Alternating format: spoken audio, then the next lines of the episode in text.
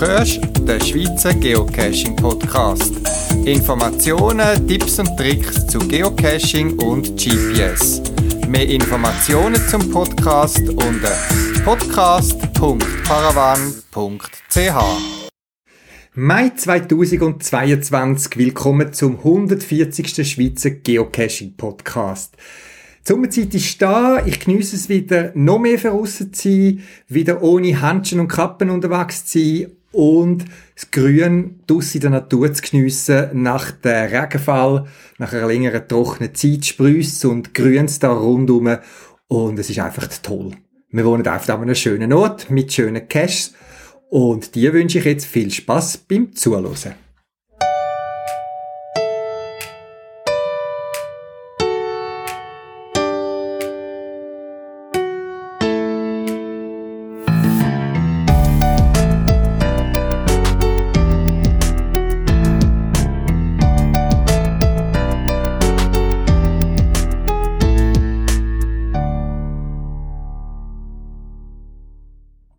Tja, es scheint doch schwerer als gedacht. Wie tut man Geocaching pantomimisch darstellen, wenn man kein Wort hat?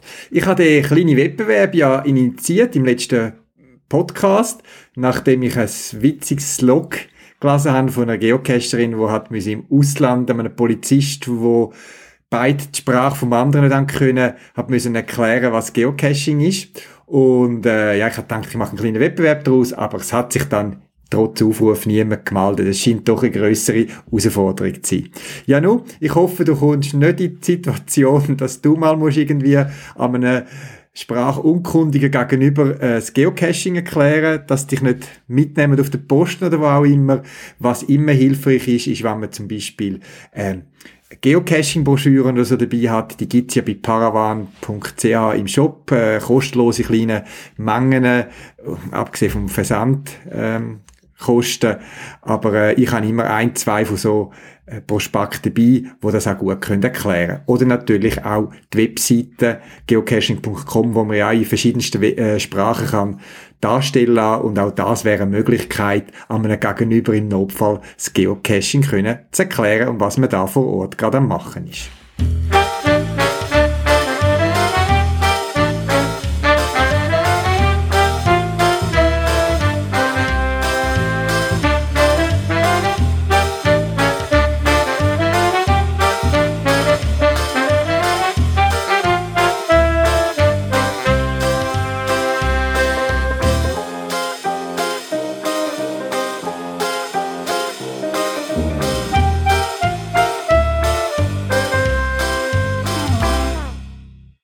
Ja, und wieder ein paar Gedanken zu den Geocaches, die ich seit dem letzten Podcast selber besucht habe. Ich habe es genossen, wieder ein bisschen mit Geocacher, Geocacherinnen unterwegs zu sein, wo die letzten zwei Jahre recht eine Einschränkung war. Und äh, ich habe zwei, drei ganz tolle Caches machen, wo auch zum Beispiel bei Beta Cacher äh, gelistet sind und so weiter. Und die sind auch ganz toll gewesen.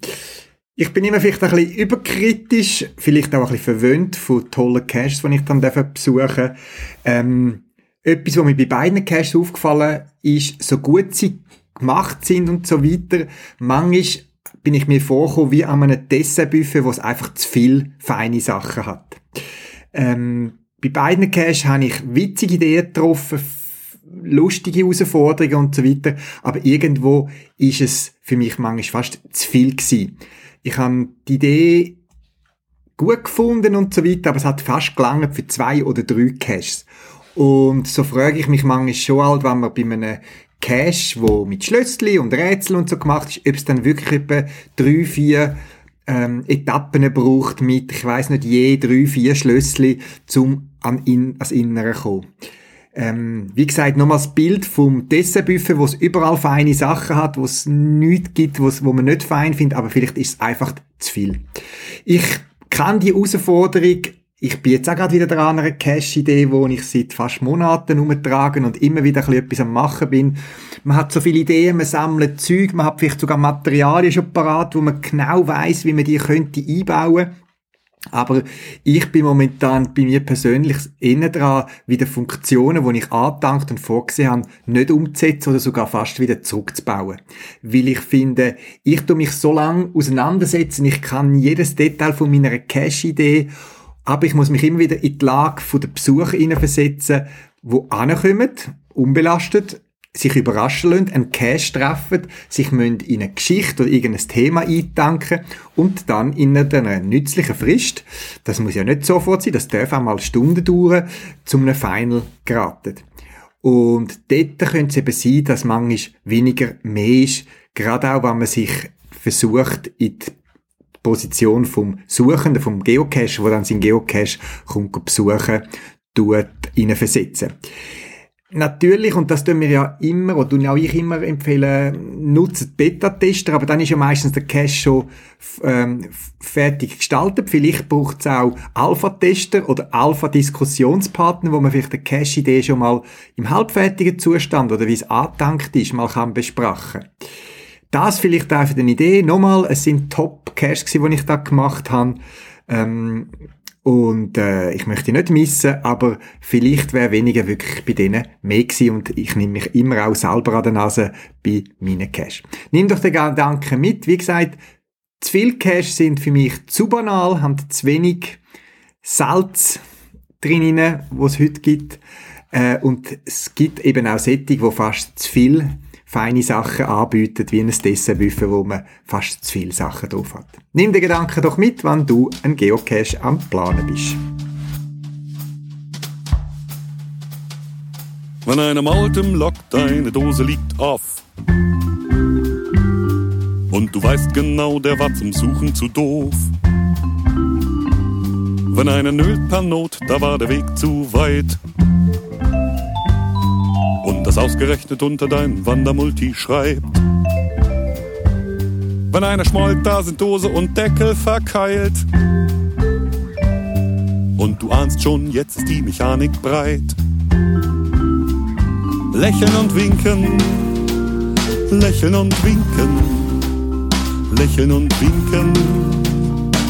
Im Kopf etwas sanfte Musik, lächeln und winken, lächeln und winken lächeln und winken. Im Kopf etwas sanfte Musik. Wenn du sicher bist, sowas hat noch keiner gelegt. Und du siehst, dass sowas schon im Gründel steht. Wenn du denkst, dein Cash ist ziemlich abgezockt. Und er wird ständig mit, das war mein erster gelockt wenn du monatelang gebastelt hast. Zeitpunkt verpasst, Location besetzt, Paddling am Ast. Lächeln und winken, lächeln und winken, lächeln und winken. Im Kopf etwas sanfte Musik, lächeln und winken, lächeln und winken, lächeln und winken. Geocachen ist so vielfältig. Es gibt fast kein Thema, wo man beim Geocachen, wenn man länger dabei ist, nicht drüber stolpert. Fast alle Lebensthemen sind irgendwo in einem Cache zu finden. Ob das Spital, Arzt, Verschlüsselung, Kriegsgeschichten, Liebesgeschichten, Heirat, Tod, Friedhöfe, alles Mögliche hat Platz und das ist das Schöne und das Bereichende, wo bei uns bei mir das Geocachen so attraktiv macht. Es ist nicht eingegangen, man trifft immer wieder auf neue Ideen und beim Geocachen kommt man auch fast mit allen möglichen Lebenssituationen in Kontakt. Ob es Klettern ist, Kriechen, Höhlen, äh, Tauchen, Schwimmen, Wandern, ähm, es gibt nichts, wo, wo es nicht gibt. Und ich komme heute zu einem Thema zum Sprechen, wo auch schon Themen bei Cash sind, aber vielleicht nicht so groß an die Öffentlichkeit kommen oder nicht so thematisiert werden. Und das ist, wenn man aufs WC muss während dem Geocachen. Es gibt Geocaches, wo WC-Schüsseln als Final Box haben, wo das Log auf irgendein WC-Papier rollen muss, äh, geschrieben werden. Das meine ich nicht, sondern wenn man als Geocacher, Geocacherin eben doch einmal noch das Bedürfnis hat, etwas anderes zu machen als einen Cache suchen, wenn man unterwegs ist, nämlich seine Blase oder seinen Darm müssen zu leeren. Und während dem das Blasenleeren nicht so ein grosses Thema ist, die Männer verschwinden hinter dem nächsten Baum, die Frauen müssen vielleicht ein bisschen weiter weg, hinter einem Busch, das ist ja meistens unkritisch und auch für die Natur weitgehend unproblematisch. Aber wenn man muss den Darm leeren, dann ist da schon ein bisschen mehr dahinter, wo man vielleicht sich muss Gedanken machen. Im Normalfall ist man ja von dem Übel, oder Anführungszeichen Übel, befreit, weil man ist nicht so lange unterwegs und ein durchschnittlicher gesunder Mensch, der geht vielleicht jeden Tag einmal oder jeden zweiten Tag mal aufs WC. Es kann einmal sein zwei, dreimal. Ich glaube, das ist alles noch im normalen ähm, Bereich, wo jeder Arzt oder so würde sagen, das ist noch normal. Und so kommen wir meist drum herum, weil wir am Morgen früh vor der Geocache-Tour oder am Abend danach oder mal beim Mittagessen irgendwie, wenn man in ein Restaurant geht, kann das WC benutzen. Aber es kann auch sein, dass man länger unterwegs ist, man macht einen Wandercache, man ist irgendwo in einem Lost Place einen ganzen Tag unterwegs, dass einem das Bedürfnis überkommt, sich zu erleichtern. Ich mag mich an lustige Szenen erinnern, wo ich in Ostdeutschland in einen Lost Place in bin, ein alter Raketenbunker noch aus der ähm, aus dem Kalten Krieg Zeit her. Und der einzige Zugang ist eine 80 cm lange Röhre gewesen, äh, äh, breite Röhre gewesen, wo man hat müssen reinkriechen und so ein bisschen hangeln und dann ist man in der, ich sage jetzt mal Bunkeranlage gewesen, wo man sich auch können bewegen, aber dort will man ja nicht aufs WC gehen, weil das ist ja dann auch unangenehm für die anderen Besucher und so weiter. Ich habe dann aber wirklich mal müssen irgendwie nach äh, zwei, drei Stunden, so, wo wir dort im Inneren verbracht haben und Lösungen äh, gesucht haben, äh, aufs WC müssen und habe dann nochmal müssen durch die Röhre rauskriechen und draussen hat es geregnet und ich habe dann dort mein Geschäft müssen erledigen. Also es kann aufwendig werden, wenn man aufs WC muss beim Geocachen. Etwas anderes aber, und das ist eigentlich auch so der Auslöser gewesen, jetzt für das Thema mal aufzugreifen, ist, ihr kennt das sicher selber, man ist irgendeinem eher begangenen Ort, touristische Aussichtspunkte und so weiter, man sucht dort vielleicht einen Geocache, irgendwie steigt hinter einen Busch und sieht dort eine riesige Deponie von WC-Taschentücher, wo nicht wegen Freudentränen, die vergossen worden sind, dort deponiert worden sind, sondern weil es als WC-Papier gebraucht worden sind. Das sieht einerseits sehr grusig aus und ist auch nicht gut für die Natur. Dann, und das muss ich gestehen, ich habe auch auch wenn nicht so oft das Fach ist. Früher, wo ich müssen meinen Darm leeren unterwegs irgendwo, dann bin ich irgendwo hinter einem Baum, in geschützter Stelle, habe mein Geschäft erledigt, habe aber voran schon vielleicht äh, ein Loch gemacht im Wald, in der Erde und habe dann nachher auch ein äh, WC-Papier respektive ein Papiernasstuch, das ich als WC-Papier gebraucht habe, einfach auch in das Loch dann reingelegt und alles sauber mit Erde zudeckt mit der Überlegung, dass er sich das dann wird zersetzen. Und wo ich die vielen WC-Papiernastücher mal an einem touristischen Ort kürzlich gesehen habe, also touristischen Ort eben, wo man gewusst hat, dort halten viele Leute an und nutzen das auch wahrscheinlich für, zum sich erleichtern, bin ich dieser Sache ein bisschen näher nachgegangen. Auch inspiriert hat mich ein lustiges Buch, ähm, aus der Outdoor-Reihe vom Konrad Stein Verlag und das Buch mit äh, über 100 Seiten und es ist so klein, so bisschen A5 Größe, hat 100 Seiten und heißt How to Shit in the Woods oder wie man im Wald sch eben. Und in dem ganzen Buch geht es eigentlich mehr oder weniger nur so um die persönliche Hygiene, was man soll machen, wie man es kann machen. Das Buch ist eher ausgelegt wahrscheinlich für Leute, die da wirklich so ein bisschen Survival ähm, äh, interessiert sind, wo wahrscheinlich wochenlang unterwegs sind in einsamen Gegenden, in Naturschutzgebiet und es wird ganz im Detail auf alles Mögliche drauf eingegangen. Ich kann mir nicht vorstellen, dass eine kleine Klappschaufel allein zum aufs WC gehen bei uns Geocacher im Sortiment ist, weil die meisten Geocaching-Ausflüge sind doch eher kürzer. Aber de dennoch eben kann es sein, dass man mal auf einer tägigen oder halbtägigen Wanderung muss seinen Darm leeren. Vielleicht hat man auch gerade ein bisschen Durchfall, hat irgendetwas gegessen, das die Darmtätigkeit anregt. Und gemäss der Medizin kann es also sein, dass die Nervosität, der Kribbel auf der Suche nach einem Geocache auch die Darmtätigkeit kann anregen. Also mehrfach Gründe, dass man auch als Geocacher, Geocacherin betroffen ist, seinen Darm zu leeren. Und dann eben das Darmleeren ist das eine, in einer vielleicht ungewohnten Position, weil man nicht eine WC-Schüssel hat wie die Hai und man sich vielleicht nicht an die von früher vor allem von mir der Kindheit ne Autobahnen in Frankreich bekannten französischen Städtoiletten gewöhnt ist, ist das selber schon ein bisschen ungewohnt und man versucht ja das, wann immer möglich, zu vermeiden. Wenn dann aber das Geschäft gemacht ist, dann hat man ja das Bedürfnis, da noch ein bisschen zu putzen. Und eben, ich habe früher Papiernastücher genommen und die dann eben auch vergraben mit der Überlegung, die zersetzen sich dann.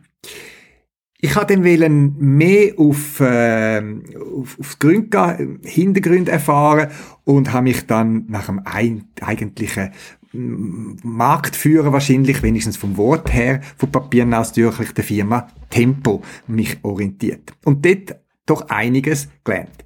Vor allem will mich, und das ist schon vor einigen Jahren mir aufgefallen, und das hat dann auch mein Verhalten beim aufs WC gehen draussen verändert, wo ich plötzlich die Werbung gesehen habe, dass äh, die, die Taschentücher sich nicht mehr zersetzen beim Wäsche, wenn man es mal vergisst, in einer Hosentasche oder in einer Handtasche oder wo auch immer. Ihr kennt das vielleicht auch, ich habe das Papiernastuch äh, früher wenigstens vergessen gehabt und dann ist das, hat sich das total so zerfleddert, so in einzelne Fuseli und je nach Kleidungsstück ist dann das eine grosse Herausforderung, die Fuseli wieder aus seiner Hosentasche auszuknübeln, äh, rauszubringen. Mir ist das schon passiert, die Handtasche, wo ich ein Nastuch in die Handtasche gesteckt habe, in die Brusttasche und ein schönes Business haben und das ist dann also relativ eine mühsame Arbeit gewesen, um das wieder rauszuholen. Und darum scheint die Industrie auch der Handel reagiert zu haben und Nastücher, Papiernastücher auf den Markt gebracht haben, wo sich eben nicht mehr auflösen beim äh, waschen. Das ist wohl schön, aber jetzt könnt ihr euch vorstellen, ein Papiernasstuch, wo sich bis 80 oder mehr Grad in der Waschmaschine nicht auflöst, wird sich ebenso schwer wahrscheinlich auflösen in der Natur. Und wenn ihr auf die Webseite von so einem Papiernasstuch herstellen geht, dann gibt es wahrscheinlich oder sicher werdet ihr sehen, dass es verschiedene Produkte Kategorien gibt von diesen Papiernastüchern. Nämlich einerseits die normalen, in Anführungszeichen, und dann gibt's, gerade auch bei der Firma Tempo gibt's solche, wo speziell kennzeichnet sind, dass die biologisch abbaubar sind. Es gibt sogar eine Norm dazu, die EN 14995, oder auch die EN 13432 wird amix gerne dazu beizogen, wo man definiert hat, was heißt biologisch abbaubar, was sind biologisch abbaubare Kunststoffe zum Beispiel, auch die gibt's oder eben auch Papier. Ich finde das eigentlich noch gut. Ich habe mal in die Norm versucht reinzuschauen, so gut man an die Informationen kommt, weil Normen kostet, die kann man nicht einfach so abladen ähm, es ist tatsächlich so biologisch, wenn so äh, das Material als biologisch abbaubar ist, dann ist äh, definiert, in welcher Zeit, mit welcher Feuchtigkeit in der Erde und so weiter, so und so viel Prozent von dem Material sich zersetzen und ohne irgendwelche Giftstoffe und so weiter. Aber eben, bei gewissen Nastüchern ist das nicht der Fall und die normalen, Anführungszeichen, Tempopapiernastücher, auch die von anderen Herstellern, sind ver absolut vergleichbar, sind eben nicht so biologisch abbaubar, respektive entsprechen nicht dieser Norm. Und ich habe auch die Pressestelle von der Firma Tempo mehrfach angeschrieben, genau mit meinen Fragen, ob sie mir da noch mehr können Antwort geben können, wie denn das ist mit normalen Papiernastüchern, äh, wenn man die würde einfach in der Natur liegen lassen. Aber leider habe ich diesbezüglich nie Antwort bekommen, trotz Nachfrage. Drum Leider kann ich nicht die offizielle Meinung von der Firma Tempo da wiedergeben bezüglich biologischer Abbaubarkeit und muss mich auf den Informationen stützen, die ich gefunden habe. Schon länger habe ich darum mein Verhalten ein bisschen geändert, wenn ich mal muss es geschafft machen, meinen Darm leeren, draussen im Wald oder unterwegs. Dass man das, was um da rauskommt, der Stuhl, der Stuhlgang, wo aus historischen Gründen so Stuhlgang heißt, aber auch von Ärzten und so weiter so gebraucht wird, den nehme ich nicht mit, den lade ich in der Natur. Weil das ist es, organisches Material, das baut sich ab und ich denke, wenn man da sich die Mühe nimmt und das ähm, entsprechend vergrabt, dann ist das aus meiner Sicht, ich lasse mich da gerne äh, korrigieren, ähm, ökologisch auch gut vertretbar. Wie gesagt, ich mache einen Haufen, ich nehme Erden auf die Seite, bevor ich mein Geschäft mache, mache mein Geschäft in das Loch, in die Vertiefung hinein, decke alles wieder zu, dass es gut mit Erde äh, überdeckt ist, so dass der biologische Abbauprozess auch schnell kann stattfinden und niemand wird stören, wo zufällig an den Ort vorbeikommt. Aber beim Papiernassduch, wo ich als Toilettenpapier genutzt habe, dort habe ich mir angewöhnt, das mitzunehmen. Das klingt jetzt ein bisschen komisch, aber bei der Robidog äh, ist man sich ja das auch gewöhnt, wenn man einen Hund hat. Und tatsächlich ist es so, dass ich einen, meistens irgendeinen Plastiksack oder so sowieso dabei habe, vom Lunch oder so weiter. Und dann tue ich das Papier sorgfältig falten, stecke es dort rein, auf der Seite in meinen Rucksack und bei der nächsten Möglichkeit tue ich das in einen Abfallkübel, sodass das ordnungsgemäß entsorgt wird. Das Gleiche gilt auch für Feuchttücher, die ich dabei habe, um meine Hand dann auch reinigen. Wie gesagt, ähm, ich habe es gerne eigentlich sauber und hygienisch und bin mich gewöhnt, meine Hand zu waschen. Ähm, vor Corona habe ich eben eigentlich immer so die Hand Feuchtetüchli dabei gehabt, wo ich selbstverständlich dann auch nicht entsorgen, weil eben Feuchtetüchli sind fast noch schlimmer als ähm, normale Papiernasstücher. Das sind richtige Flies, wo sich nicht einfach so auflösen. Aufnahmen komme ich nachher später noch drauf. Und auch die habe ich meine Hand, und ich meine Hand wasche, stecke sie wieder zurück, meistens in das, äh, in die Papierverpackung, was drin sind, und tu dann die auch im nächsten äh, ordentlichen Abfall Kübel sauber entsorgen. Jetzt in Corona sind wir uns gewöhnt, so Handdesinfektionsmittel mitzutragen. Auch das kommt bei mir zum Einsatz, dass ich damit meine Hand reinige, äh, vielleicht mit einem Papiernasstuch äh, abtrockne, je nachdem, und dann eben auch das nicht in der Natur liegen lassen. Was ist damit eigentlich mit dem WC-Papier? wo wir die brauchen, das tun wir ja auch quasi rühren. Und es ist tatsächlich so, dass und das muss man wahrscheinlich nicht lange erklären, ihr kennt WC-Papier, das ist eben so gemacht und entspricht auch gewissen äh, Vorgaben, wo Behörden machen. WC-Papier löst sich eben auf. Ihr wisst das selber, wenn man WC-Papier nass macht unter einem Wasserhahn, dann hebt das nicht fest zusammen und fängt sich sehr schnell an auflösen. Und heute ist es also so, dass die normalen WC-Papier, die man bei uns kauft, und brauchen, dass die sich auflösen in der Kanalisation, auch nicht Verstopfungen machen und auch wenn es ein bisschen grusig aussieht, wenn ihr an einem Abwasserkanal aus äh, zuschaut, dann löst sich das auf und das ist eigentlich kein Problem, weil Material, Zahlstoff und so weiter ist nicht giftig, es sieht nicht schön aus, wenn es in einer Kläranlage ankommt, aber es, äh, es zersetzt sich selber, eben weil es nicht zusammengekleimt ist und spezielle Stoff hat und darum ist das eigentlich heute kein Problem. Was ich aber bei meiner Recherche auch noch herausgefunden habe, das ist mir eigentlich auch erst später so ein bisschen bewusst worden, es gibt ja so mehrlagige Papier, oder? Und früher hat man eben nur die ein oder vielleicht zweilagige genommen und hat darum, wie es eben nicht so fest gewesen sind, weil man Angst hat, dass es reißt, mehrfach gefaltet. Und darum gibt's heute eben vierfach gefaltete WC-Papier, vier, vierlagige WC-Papier, wo man eigentlich nicht mehr müsste falten, weil sie eben an sich so stabil sind und das auch ähm, viel weniger gebraucht werden sollte. Und teilweise in gewissen Kulturen ist eben das Falten ist immer noch äh, ähm, Usus von früher her, obwohl es heute eigentlich gar nicht mehr nötig ist. Was ich auch gelesen habe, ist, dass es auch biologische Toilette ja gibt. Nicht überall hat es so Kläranlagen wie bei uns. Und auch eine normale biologische äh, Klärgrube oder so, wo nicht mechanisch und ich weiß nicht was automatisiert ist, die kommt eigentlich mit WC-Papier Outschlag bis und mit drei Lagen.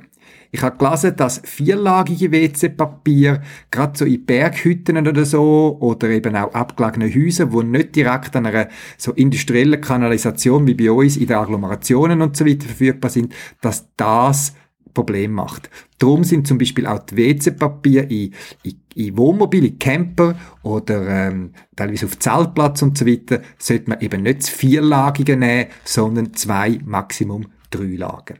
Und vielleicht würde es auch Sinn machen, wenn man häufiger aufs WC muss unterwegs, ähm, als Geocacher, Wander oder wie auch immer, dass man sich vielleicht eine Rolle WC-Papier mit einpackt und das halt zur Geocaching-Ausrüstung äh, zählen würde. WC-Papier normalerweise, das könntet ihr also vergraben, zusammen mit dem, was ihr ausgeschieden habt, und das sollte sich eigentlich in nützlicher Zeit auch zersetzen. Ich habe vorhin die Feuchtetüchli angesprochen und wirklich, das ist wirklich eine Herausforderung. Feuchtetüchli, die sind aus anderem Material, weil sie eben feucht sind und sich nicht zersetzen. Das ist ein Vlies. Und es gibt WC äh, taugliche Feuchttüchli, die sind aber entsprechend kennzeichnet als WC-Feuchttüchli. Die lösen sich ein bisschen besser auf, sollten aber auch nicht in grossen Mengen eingesetzt werden. Und auch bei denen empfiehlt man eigentlich nicht, dass man die in die Natur raus ähm, lässt. Es hat eben auch Stoff drinnen und so weiter, wo der Natur vielleicht nicht so gut tönt, auch wenn es eigentlich weitgehend ähm, problemlose Stoffe sind. Auch eine Schlachtidee, das ist äh, so Haushaltspapier. Ihr kennt die Haushaltspapierrollen, wo wahrscheinlich jeder bei uns irgendwie die hat. Die sind ja sehr praktisch, wenn man schnell etwas muss abputzen, waschen, wo feucht ist, irgendetwas ausgelegt ist. Die saugen da sehr gut, aber sie zersetzen sich sehr schlacht. Also wenn ihr ein äh, Haushaltspapier unter ähm, das Wasser hebt, dann merken die, das hat eine ganz andere Konsistenz und Stabilität als WC-Papier. Darum auch Haushaltspapier, wo man vielleicht mal in der Geocaching-Ausrüstung hat, um irgendeinen Cache-Feucht auszuräumen oder so, sollte man nicht als WC-Papier brauchen, respektive wann als WC-Papier braucht, dann nicht in der Natur lassen, das zersetzt sich nicht.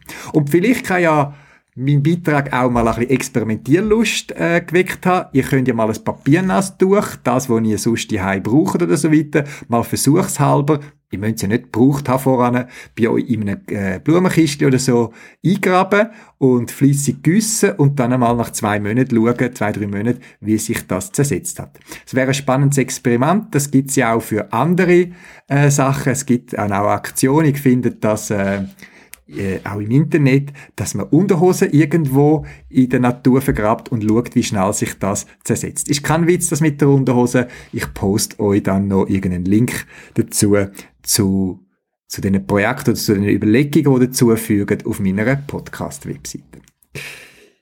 Das Geocaching, und das ist etwas, was mich ganz am Anfang im Jahr 2002, wo ich Geocaching kennengelernt habe, eigentlich sehr gut gefallen hat, ist dass man will mit der Natur gut umgehen.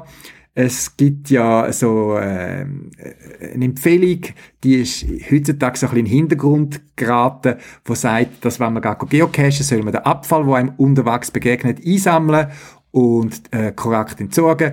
Ich versuche das nach Möglichkeit zu machen. Es, manchmal ist es einfach zu viel Abfall zum Mitnehmen und manchmal gruselt es mich ehrlich gesagt auch, gewisse Sachen mitzunehmen, die ich begegne. Aber nach Möglichkeit Dosen oder einzelne Flaschen oder so, mir begegnet, die packe ich ein. Ja, so ist das ein wichtiges Anliegen von mir, einfach dich auf das Thema, Thema, wenn man aufs WC muss, beim Geocache aufmerksam zu machen. Vielleicht können wir auch da einen kleinen Beitrag machen, dass die Natur, äh, die Umwelt, wo uns, unser Spielfeld ist als Geocacher, auch weiterhin gut gepflegt ist und nicht unter unseren Nutzung übermäßig muss leiden. Ich bin gespannt, was du darüber denkst. Ich lasse mich auch gerne korrigieren oder andere Ansichten gelten. Gib mir doch ein Feedback, wenn du noch Anregungen zu dem Thema hast. Ich bin sehr gespannt dazu. Im Kopf etwas sanfte Musik, lächeln und winken. Lächeln und winken. Lächeln und winken. Im Kopf etwas sanfte Musik.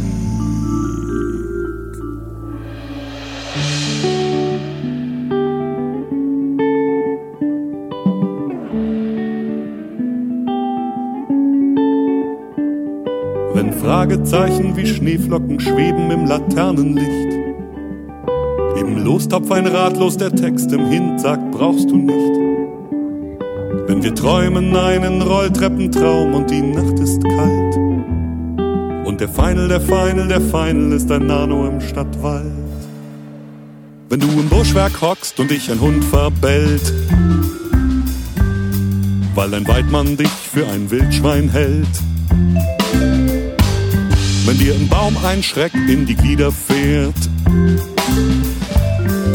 eine Biberfamilie dein Seil verzehrt. Wenn dir keiner hilft und die Biber verjagt, weil alle twittern, dass ein Biber dein Seil zernagt. lächeln und winken, lächeln und winken, lächeln und winken. Im Kopf etwas sanfte Musik, lächeln und winken, lächeln und winken, lächeln und winken. Im Kopf etwas sanfte Musik.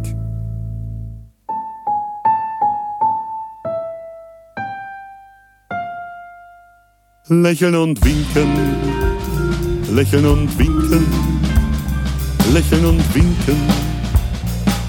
Im Kopf etwas sanfte Musik, lächeln und winken, lächeln und winken, lächeln und winken.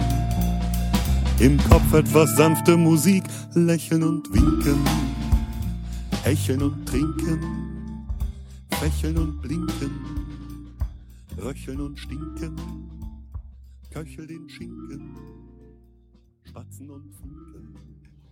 Schlösser in allen Formen gehören zum Geocachen irgendwie wie das tägliche Brot. Manch ein Geocache oder eine Station davon ist mit einem Schlössli geschützt. Einerseits zum, zum zufällig vorbeikommende Mögels vielleicht abzuhalten oder als Teil vom Geocache selber, wo man unterwegs bei einem Multi zum Beispiel muss Zahlen sammeln, wo dann am Schluss das Zahlenschloss kann geöffnet werden und man sich ins Log kann eintragen. Oder auch eine spielerische Herausforderung irgendwie bei einem mehrfach gesicherten Cache, wo man sich durch verschiedene Verschlüsse und Schlösser muss durchkämpfen, bis man ans Logbuch gelangt.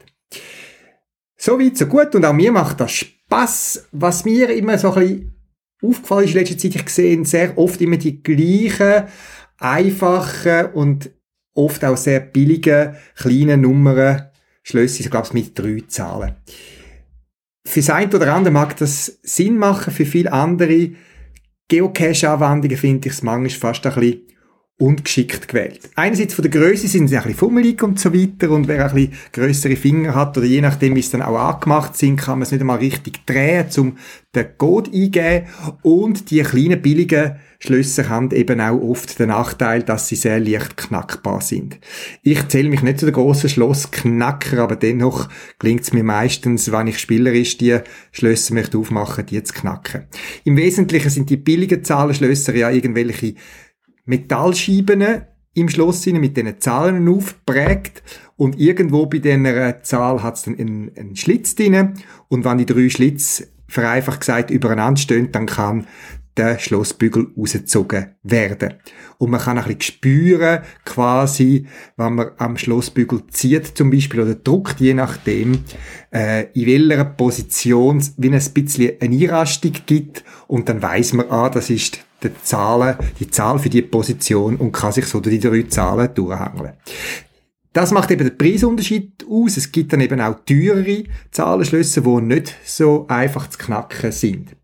Und es gibt ja auch noch andere Ausführungen. Und eine von denen habe ich vor einiger Zeit in Paravan Shop genommen. Es ist jetzt schon manches Jahr her, weil ich selber auch drauf gestoßen bin im Ausland einmal und habe dann gefunden, das ist eine coole Sache und die nehme ich ins Sortiment auf. Und zwar ist das das Masterlock 1500i, ein relativ grosses Zahlenschloss, also gross, würde ich jetzt mal sagen, so doppelte 5 Leibengrösse.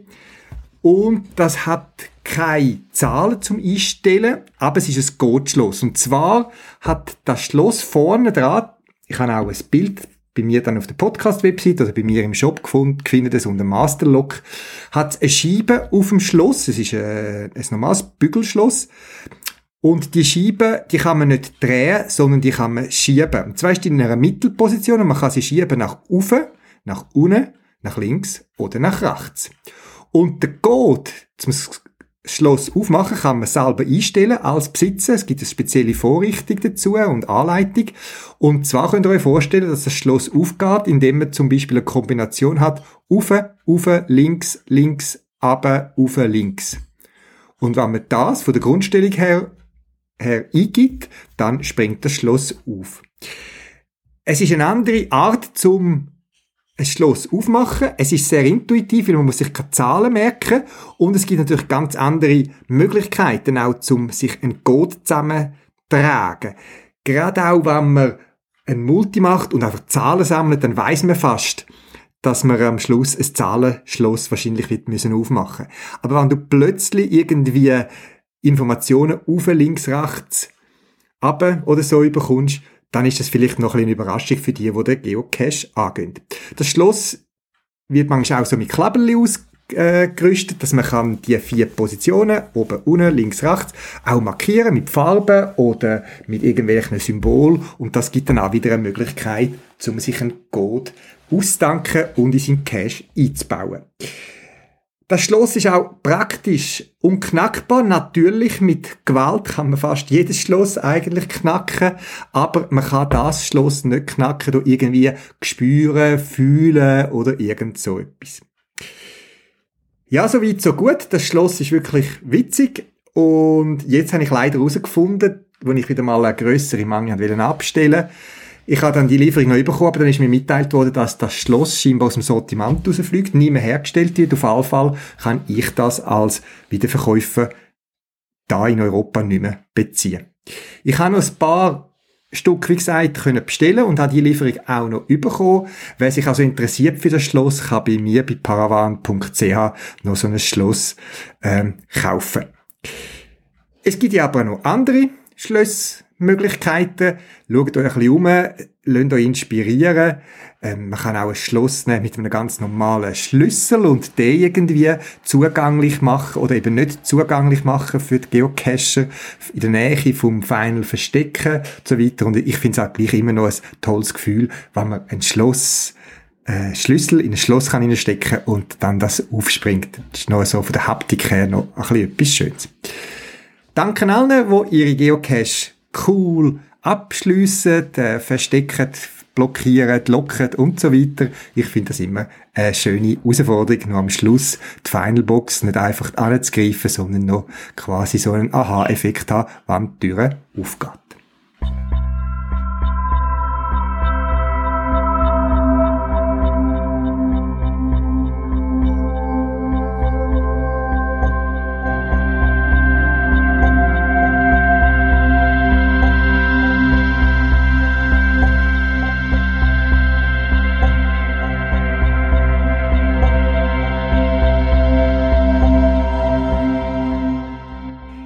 Bin ein Geocacher, der gerne mit einem richtigen GPS, in meinem Fall äh, habe ich zwei, drei Modelle von der Firma Garmin, äh, Gango geocachen. Ich schätze, äh, dass Batterien so lang laufen oder so lang heben, äh, zwei AA-Batterien lange bei mir für eine ganztägige Geocache-Tour und die Geräte sind sehr robust, watterfest. Ich kann es bei mir am Velo Lenker an Schrauben auch, wenn es äh, regnet oder schneit und so weiter, muss keine Angst haben, dass es kaputt geht. Natürlich gibt es die Einschränkungen, Geocaching-Apps auf den Smartphones sind in der Zwischenzeit sehr gut, sehr hilfreich und auch ich bin manchmal mit denen unterwegs, wenn ich spontan gehe, geocachen und äh, quasi unvorbereitet noch immer bin. Und beim Geocachen selber habe ich das Handy natürlich auch dabei. Nicht zuletzt, weil eben ich auch all Apps drauf haben für Keim, Code, Verschlüsselungen und so weiter. Das nimmt uns das Handy natürlich schon sehr viel Arbeit ab. Mein Handy ist auch gekoppelt mit meinem Garmin GPS. Ich habe aktuell ein Garmin 86 ST, ein äh, Gerät, das man mit Tasten bedient, hat den Vorteil, dass es auch im Winter mit Handschuhen und so weiter gut bedienbar ist. Und das GPS koppelt sich über Bluetooth oder WLAN mit dem Handy. Das hat verschiedene Vorteile. Man kann Geocache-Daten synchronisieren, Informationen abladen und so weiter. Mit allen Einschränkungen, die das GPS hat, lange das meiste, meistens für mich. Ich habe jetzt aber etwas Interessantes entdeckt, das ich gerne mit dir teilen möchte. Und zwar zum, mit dem Garmin GPS sich zu koppeln, braucht das Handy eine App von der Garmin und das ist äh, die, Con äh, die Connect App, Garmin Connect. Und mit der tut man das Gerät quasi verbinden einmal und synchronisieren und so weiter. Dann gibt's aber noch weitere Apps dazu, wie die Garmin Explore. Nochmal, es gibt zwei Apps, Garmin Connect, die braucht man in jedem Fall. Das, die stellt eigentlich die Verbindung her mit dem eigentlichen Garmin-Gerät.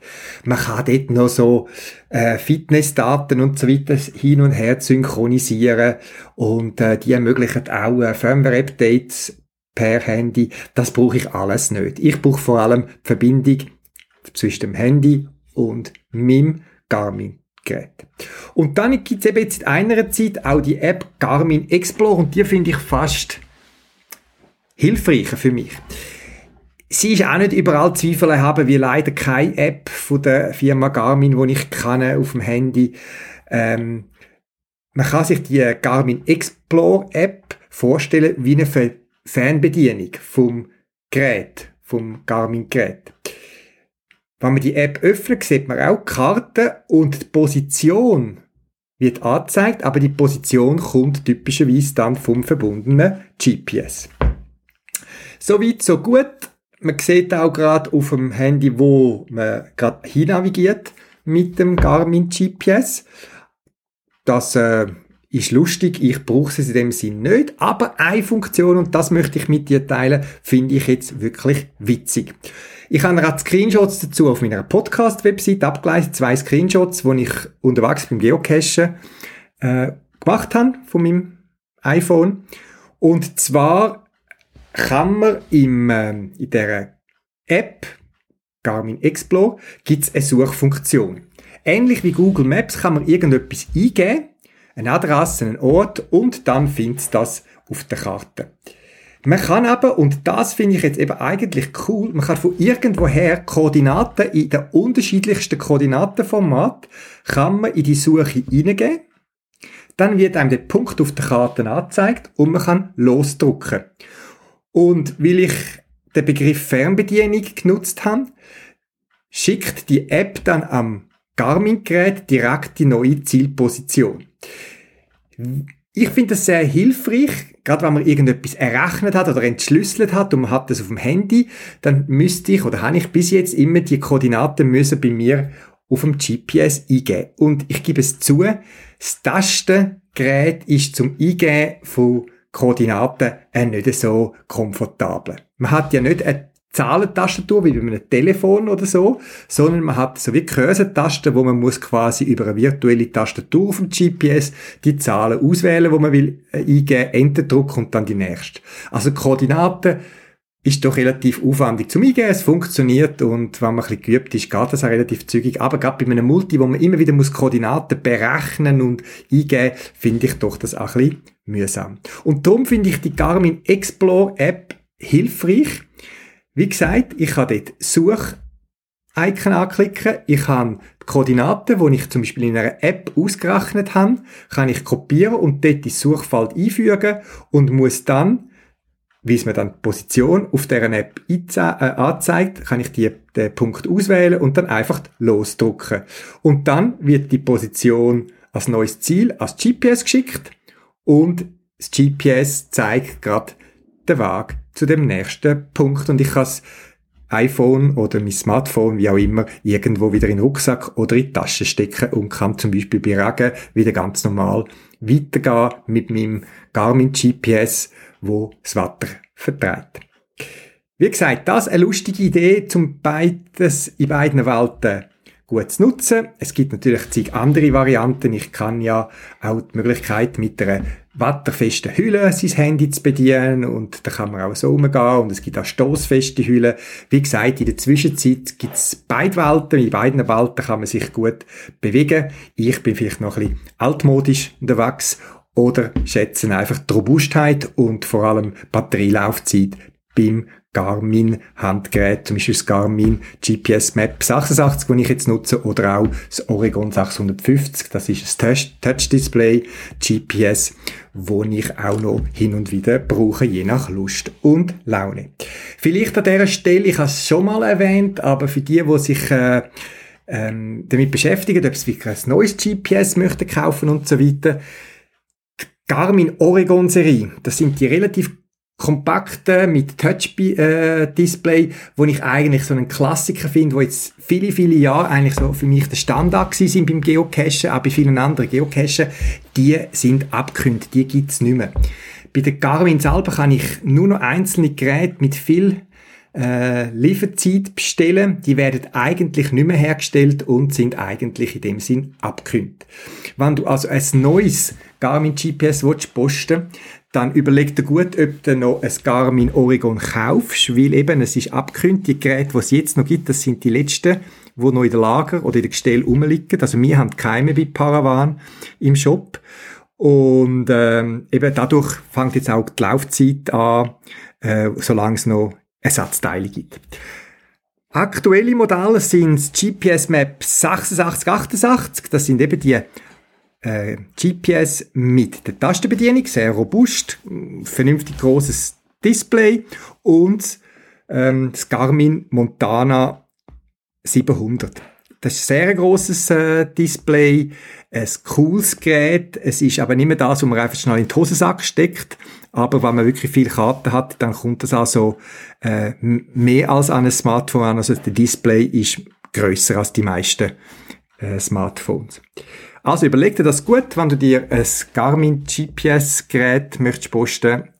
GPS Map 8688 gibt's, die Tastengerät und das Garmin Montana 700, 750 in verschiedenen Ausführungen. Das sind die Modelle, die aktuell gepflegt werden und wo es dann eben auch entsprechend lang noch Ersatzteil gibt. Ich habe gerade letztens wieder mal Anfragen gehabt, zufälligerweise gehäuft, so zwei oder drei innerhalb von einem Monat, wo bei älteren Geräten, wo ich schätze, wo fünf, sechs, sieben, acht Jahre oder so älter schon so sind, wo sich der Gummiabdeckung von gewissen Tasten anfängt auflösen. Und das ist eine Herausforderung für äh, die Materialhersteller, äh, so elastische Kunststoff, die irgendwann brechen sie durch oder lösen sich auf und so weiter. Nicht zuletzt auch UV-Strahlung und so weiter äh, haben einen Einfluss. Und leider gibt's für viele Garmin-Geräte, gerade die älteren, gibt's keine Ersatzteile mehr. Ich habe einmal aber in einem Blogbeitrag auf meiner Podcast-Webseite äh, beschrieben, wie ich das Problem bei mir gelöst habe. Es gibt Bastellösungen, die relativ gut funktionieren und der Link zu dem Beitrag, wenn auch du mal betroffen bist oder äh, schon äh, jetzt aktuell bist, dass sich der Gummi über einer Taste quasi aufgelöst hat oder durchgebrochen ist, den findest du auch auf meiner Podcast-Webseite.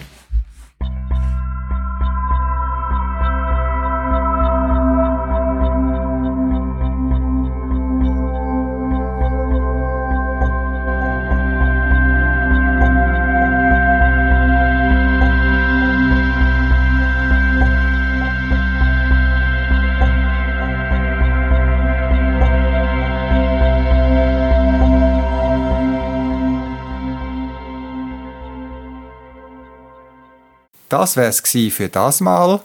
Zusätzliche Informationen findest du im Internet unter podcast.paravan.ch. Du kannst mir auch eine E-Mail schreiben für Anregungen oder Rückmeldungen auf podcast.paravan.ch und auf jeden Fall viel Spaß beim Geocachen und bis bald im Wald.